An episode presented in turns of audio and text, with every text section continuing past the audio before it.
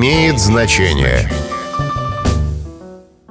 Здравствуйте, с вами Михаил Кожухов.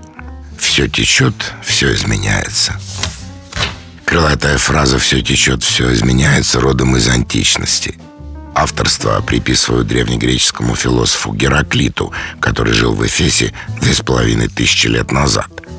Его учение было посвящено постоянной изменчивости всех вещей. Правда, оригинальный текст, откуда взята цитата, увы, не сохранился. До наших дней фраза дошла в одном из диалогов другого греческого философа Платона. У него фразеологизм Гераклита послужил основой для появления другой крылатой фразы «Нельзя дважды войти в одну и ту же реку». Обе говорят о постоянных и неизбежных переменах в жизни человека и общества. С вами был Михаил Кожухов. До встречи. Имеет значение.